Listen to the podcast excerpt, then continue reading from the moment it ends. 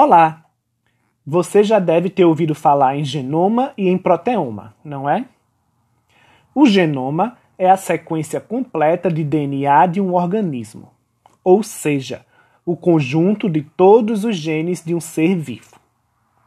Já o proteoma é o conjunto de proteínas que podem ser encontradas numa determinada célula quando esta está submetida a um determinado estímulo. Mas você já ouviu falar em glicoma e em glicocódigo? O glicoma corresponde a uma variedade imensa de estruturas de carboidratos que são encontradas em uma célula.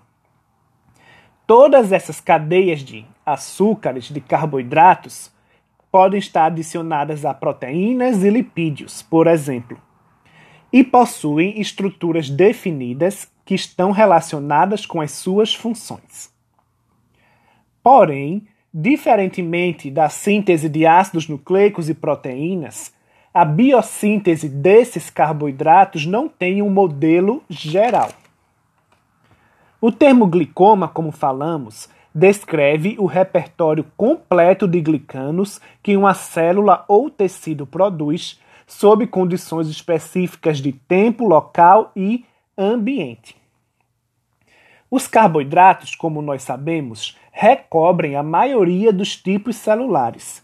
E essas estruturas são complexas, pois podem ter natureza linear ou ramificada, pode haver uma diversidade de modificações nas unidades monoméricas e há um conjunto de relações indiretas com o genoma. O desenvolvimento da glicômica tem sido mais demorado que o da genômica ou da proteômica. Isso se deve porque a glicômica corresponde a um conjunto monumental de possibilidades isoméricas e variações estruturais.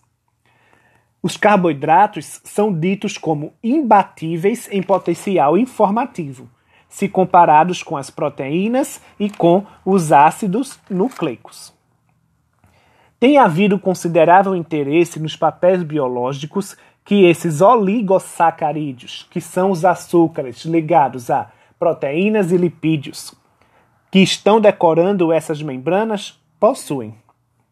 Esse interesse em estudar o glicoma e decifrar o glicocódigo tem crescido devido ao potencial desses oligosacarídeos como marcadores de doenças.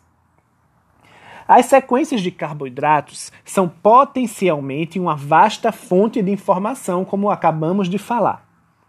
Os monossacarídeos constituintes podem estar ligados de diferentes formas, e podem ter diferentes configurações anoméricas e padrões de ramificação.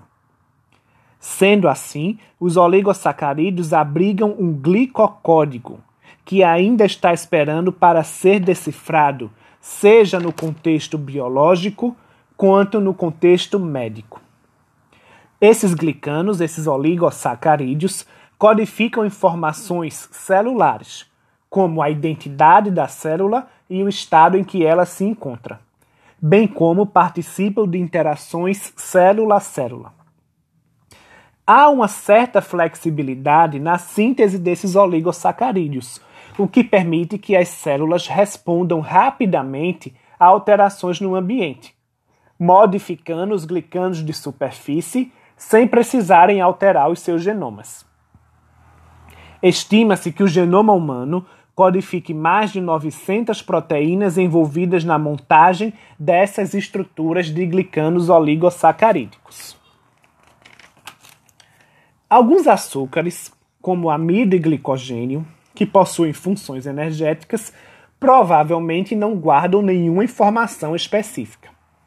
Porém, os oligosacarídeos, das glicoproteínas, dos glicolipídios, os carboidratos presentes nos proteoglicanos principalmente aqueles encontrados em superfícies celulares, estão envolvidos em complexos processos. E certamente uma sequência específica é necessária para cada uma das funções.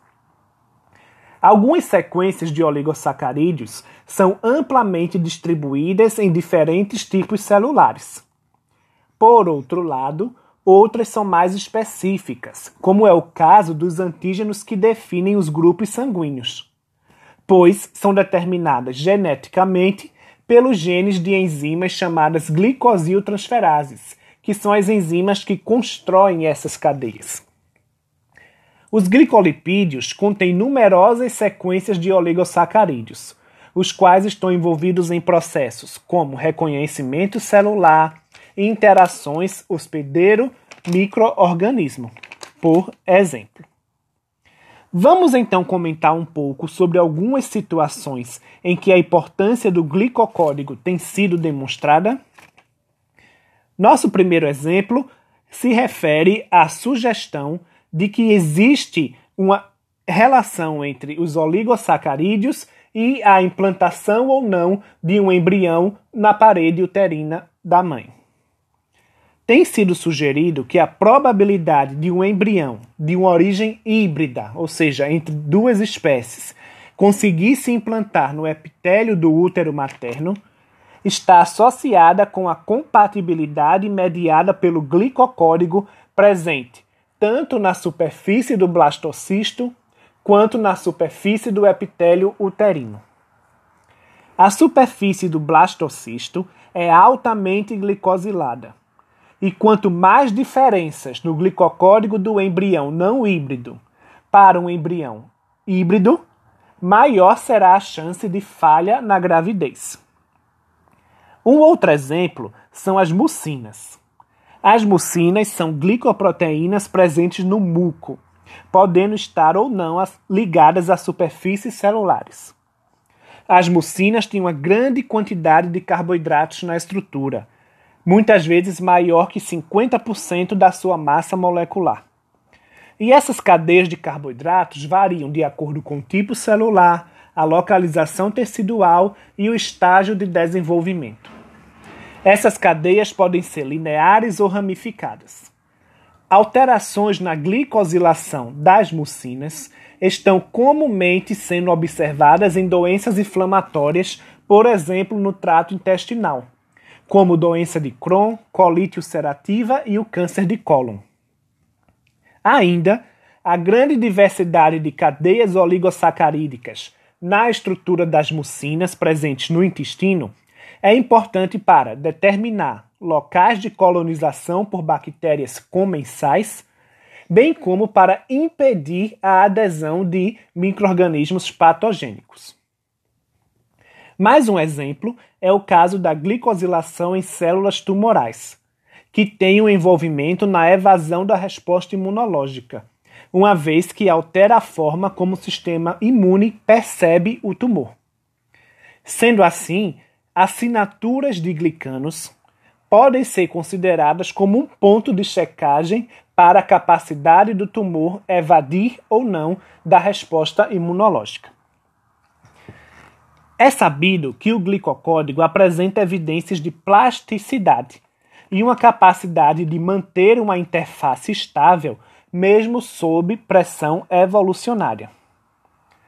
Diz-se, então, que quando uma glicosilação aparece conservada sob longos períodos evolucionários, é sinal de que essa glicosilação está envolvida numa função crucial para aquele organismo.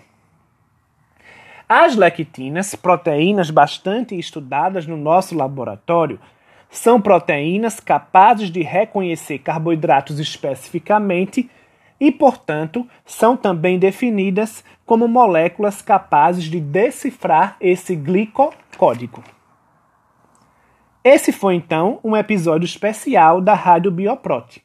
Espero que todos tenham gostado e fiquem ligados no nosso podcast e nas nossas redes sociais para descobrir os nossos próximos episódios especiais. Até lá!